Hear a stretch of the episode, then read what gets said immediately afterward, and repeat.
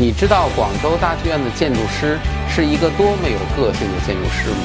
广州大剧院的建筑方案又是如何一波三折的被选中呢？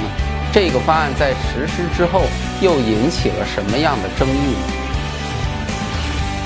欢迎收看《建筑三百秒》，我是建筑师高强。二零一六年三月三十一日，一个消息让整个世界建筑界为之震惊。著名的建筑大师扎哈因为心脏病突发在美国去世。虽然说我们建筑界由于非常不人道的工作压力和氛围，年轻过劳死本身其实并不少见，但这次扎哈的腕儿太大了，以至于我觉得瞬间全世界的建筑好像都在流泪。那么扎哈是谁呢？扎哈是当今世界上最有影响力的建筑师之一，是建筑界普利兹克奖史上最年轻的获得者之一，而且是第一位女性获得者。扎哈是伊拉克人，在伦敦学习建筑，曾经在库哈斯的手下工作，后来呢自己做事务所。由于他的设计太过前卫，以至于在他四十三岁之前，他做的方案从来没有一个能够落地实施，所以他被人称为纸上谈兵建筑师。直到他的一个消防站建成，人们终于相信，哦，原来扎哈的建筑也是可以建出来的。从此以后就一发不可收拾，最终呢变成了当今世界建筑界最为火爆的建筑师。无数的城市渴望得到他的作品来为城市增添个性，而由于他的脾气火爆，又被称为建筑界的女魔头。他说话那是相当尖锐。有一次记者采访，我记得好像是在北京。询问他如何看待建筑与环境协调的问题。这个问题其实在中国非常常见。没想到他说了一句让大家很吃惊的话：“如果你旁边是一堆屎，你为什么要和他们和谐呢？”就是这样一位绝对堪称传奇的女建筑师，在2002年为广州设计了一个地标性建筑——广州大剧院。大剧院历时五年建成，最终成为当今中国最顶级的大剧院。一九八七年，广州由于城市发展的需要，开始考虑建设珠江新城，而广州大剧院呢，作为珠江新城的地标建筑，在二零零二年开始进行国际招标，当时邀请了九家具有这方面经验的国内外知名设计公司参加竞标，其中包括了当时非常火爆的库哈斯、蓝天组，还有扎哈等等。结果这次竞标的结果称得上是一波三折。首先呢，是备受瞩目的库阿斯提前就出局了，也是老库这次呢玩的比较狠，弄了个铁架子就送去竞标了。创意呢还是老库老库的了，直接把观众厅和舞台分开了。不过呢，前浪直接死在沙滩上了，首先就被淘汰了。在剩下来的方案中，蓝天组的激情火焰最被看好，评分最高。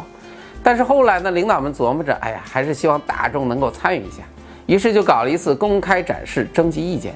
结果呢，大部分的观众最终将票投给了扎哈的方案。最终，扎哈意外地获得了这个项目的设计权。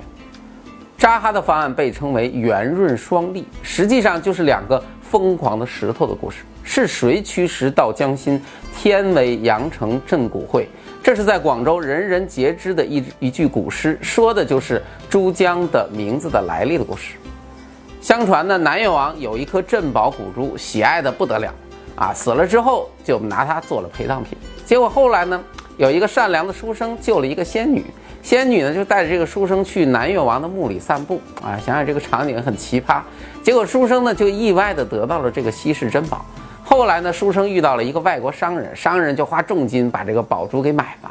啊，结果非常倒霉的是，坐船回国的时候，宝珠突然成精，自己跳到了江心的一块巨石的下面。这个商人当然没胆子下去打捞，从此以后，这个宝珠就让这块石头每天晚上在那儿发光。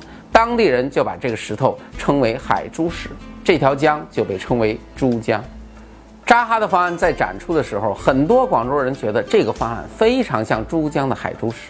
由于这个项目本身就在珠江的边上，这两块石头就像是被江水冲刷出来的石头一样，一下子就赢得了大家的好感。广州大剧院建筑面积有七万三千平米，那两块疯狂的石头呢？一块大的里面是一个一千八百座的歌剧厅，而那块小的里面则是一个四百座的实验剧场。大剧院的建筑方案，无论是从外部观看还是走近体验，你都会觉得整个建筑和环境地形结合的那是非常紧密。扎哈在这个方案中突出体现了他们的方案是如何与自然融为一体的，是名副其实的“虽由人作，宛自天开”。但是越是自然的形式，其实越是难做。广州大剧院的施工图设计是由广州珠江外资设计院完成的。我们大家都知道，广州的建筑设计水平在全国绝对是第一流的。但设计院还是被这个方案吓着了，因为当他们真正了解这个方案的时候，发现根本不知道该怎么去画这个施工图。广州大剧院的建筑据说没有一面墙是垂直的，没有一个柱子是垂直的。在二零零二年，对于中国的建筑师来说，这些都是远远超出我们的接受能力和想象空间的。最开始的时候，当然是否定，这是我们国内设计院的习惯，改方案呗。但是很不幸，这个项目是政府的重点工程，据说当时的领导要求不能对这个方案做出大的改动，这下没办法了。大家只好重新开始学习建筑，最终在一系列的讨价还价过程中，这个方案的施工图完成了。但是对于一个剧院来说，设计一个外形、设计一点功能还远远不够。剧院的灵魂在于声音，在大剧院的声学设计上，扎哈和当时中国的声学专家们产生了矛盾。我们觉得要保证声学效果，就必须要采用哪儿都要用到的那个声音的反射板。这个大家去观察就会发现，在很多剧院的屋顶上都会悬挂一些板子，这个是用来控制声音的。但是扎哈呢，要把观众厅也做成那种行云流水的造型，当然就不会同意这些飘在空中的这些破板子。没办法，最后只好请来当今世界最牛的声学设计大师马歇尔出山，因为他研究了一辈子，就是研究如何不用反射板来做剧院，为此还获得了世界最高声学奖，叫做赛宾奖。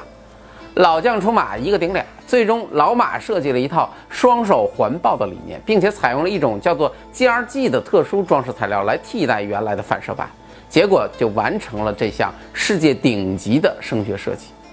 那么，设计完成了，就开始了艰难的施工过程。设计已经这么困难，施工就更加痛苦了。经过了艰难的建造过程，终于完成了这个开始很多人都认为根本就无法建成的建筑作品。不过呢，随着广州大剧院的使用，这栋建筑的施工质量却引起了广泛的争议。非常多的人表示，如果你看过效果图和模型，你会发现这个建筑的变化，那好像还是有点大。而且当你近距离欣赏这栋建筑实体的时候，你会有一种很失落的感觉。这种感觉就像你去和网友见面，去之前看了对方的照片，等到见面之后，你发现原来这个世界上照片都是拿来骗人的，就是这种感觉。尽管如此。广州大剧院依然称得上是一个伟大的作品。对于扎哈的设计，世界建筑界从来就没有停止过对他的争议。反对的人认为扎哈的作品流于形式，浮躁无味；支持的人呢，则认为扎哈的创新推动了世界建筑界的发展，开创了一个新的领域。我想，可能很多人都没有办法真正理解并评判扎哈的设计。但我相信，没有人能够否认他的设计是如此的令人惊艳，令人根本就无法想象。他的作品确实更应该属于未来。进入微信，点击搜索框，搜索公众号“强词有理”，选择那个黄色的小头像，点击关注，您就可以第一时间看到我们的节目了。